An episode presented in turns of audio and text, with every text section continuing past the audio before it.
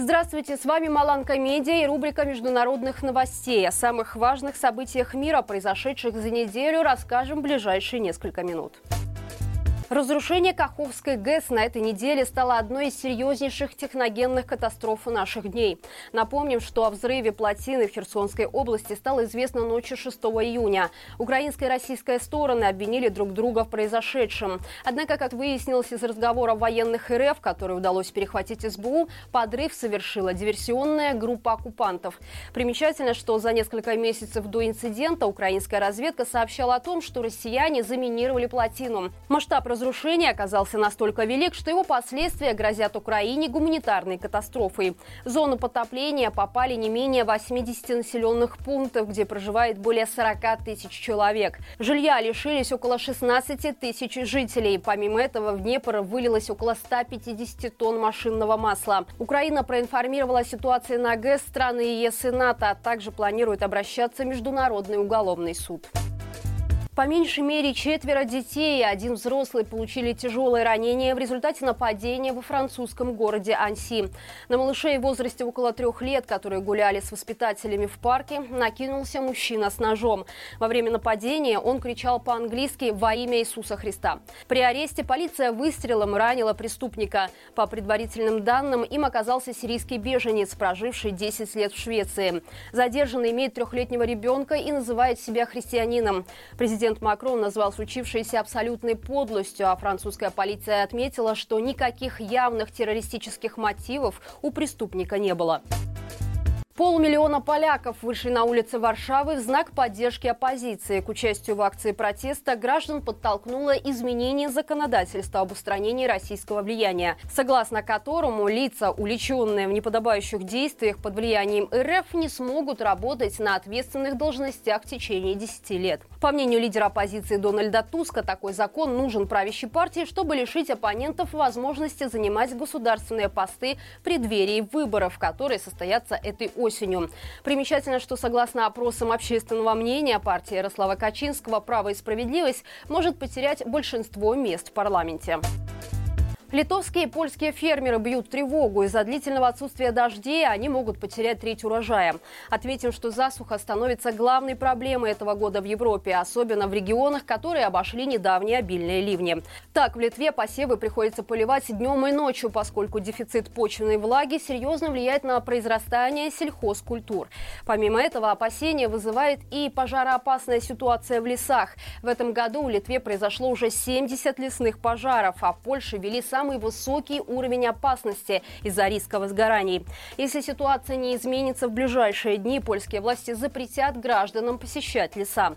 Аналогичная ситуация отмечается в Беларуси, где длительное отсутствие осадков привело к атмосферной и почвенной засухе. Метеорологи предупреждают, что дожди, которые ожидаются в скором времени, будут кратковременными и мало повлияют на произрастание сельхозкультур.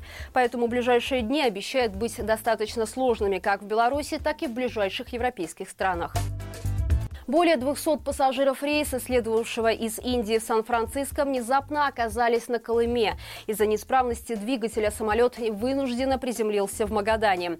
При этом местный аэропорт не был готов к приему такого воздушного сунда. Боинг 777 подкинула на глубокой яме на посадочной полосе.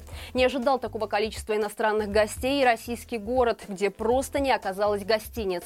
Путешественники были вынуждены дожидаться резервного борта на матрасах в местных школах. Примечательно, что ознакомиться с магаданскими достопримечательностями индусам и американцам так и не удалось. Здание, где их разместили, оцепили пограничники. Наружу никого не выпускали. В итоге через два дня в Магадане приземлился резервный борт Air India, который забрал пассажиров в Сан-Франциско. По меньшей мере 14 регионов России затронула волна тяжелых отравлений и смертей в результате употребления контрафактного алкоголя. Погибло 32 человека, более 100 попали в реанимацию. Больше всего пострадала Ульяновская область, из которой начали поступать первые данные об отравлениях. По информации МВД, причиной трагедии стал напиток «Мистер Сидор».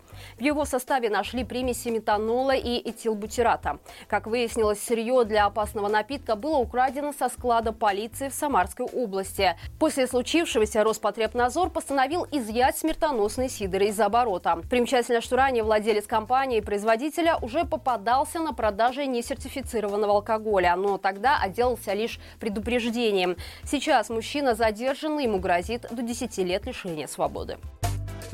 Минимум 20 тысяч человек были вынуждены эвакуироваться из своих домов в Канаде из-за сильнейших лесных пожаров. В стране насчитывается более 400 очагов возгорания, из которых около 230 уже вышли из-под контроля. Десятки миллионов жителей Северной Америки предупреждены о потенциальной опасности из-за сильного задымления, которое достигло Нью-Йорка и Вашингтона, где небо окрасилось в оранжевый цвет. Местные власти называют загрязнение воздуха от лесных пожаров наиболее опасным для здоровья людей людей, особенно с респираторными заболеваниями. Также чиновники предсказывают, что текущий год станет худшим в истории Канады по размерам выгоревшей площади. Глава зоозащитной организации «Рета» завещала после своей смерти сделать из ее кожи сумки «Эрме». Таким образом, 73-летняя Ингрид Ньюкерк намерена привлечь внимание к существованию специализированных ферм, на которых разводят и убивают животных для изготовления аксессуаров французского бренда люкс-сегмента. В своем завещании зоозащитница упомянула также других производителей, известных неэтичным обращением с животными. Так, бренд North Face, использующий в своих товарах натуральные натуральные пух и перья, должен получить ногу Ньюкерк. Илону Маску, чья компания тестирует продукцию животных, достанется часть сердца активистки.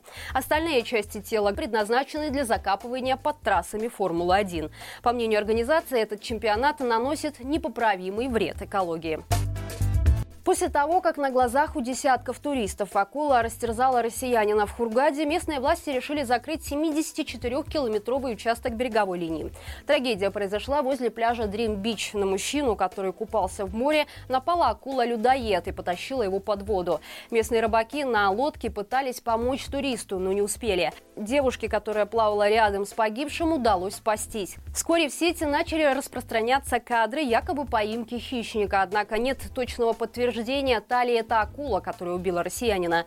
После инцидента на пляжах Хургады появились красные флаги. Купание запретили. Отметим, что это не первый случай нападения акул на туристов в Египте. Годом ранее произошло два таких инцидента. Погибла туристка из Румынии. Культовый хит легендарной группы Queen «Богемская рапсодия» мог иметь другое название. Об этом стало известно из текстов ранних черновиков песни, выставленных на аукционе Сотбис. В своих записях лидер группы Фредди Меркери использовал слово «монгольская», но перечеркнул его и назвал «рапсодию богемской». Помимо этого, знаменитый текст «Мама, я убил человека» в первой версии звучал как «Мама, началась война. Мне нужно уехать этой ночью. Я должен стоять и бороться». Биограф Биографы группы заявили, что им не было известно о другом названии песни и черновых текстах куплетов. Отметим, что аукцион Сотбис, посвященный наследию Меркьюри, начнется 6 сентября. На нем выставят более полутора тысяч вещей легендарного артиста. Организаторы рассчитывают получить за них около полумиллиона долларов. Вырученные средства пойдут в фонд борьбы со СПИДом. И это все на сегодня. Обязательно ставь лайк этому видео и подписывайся, чтобы не пропустить все самое важное за неделю. Хороших выходных и живи Беларусь!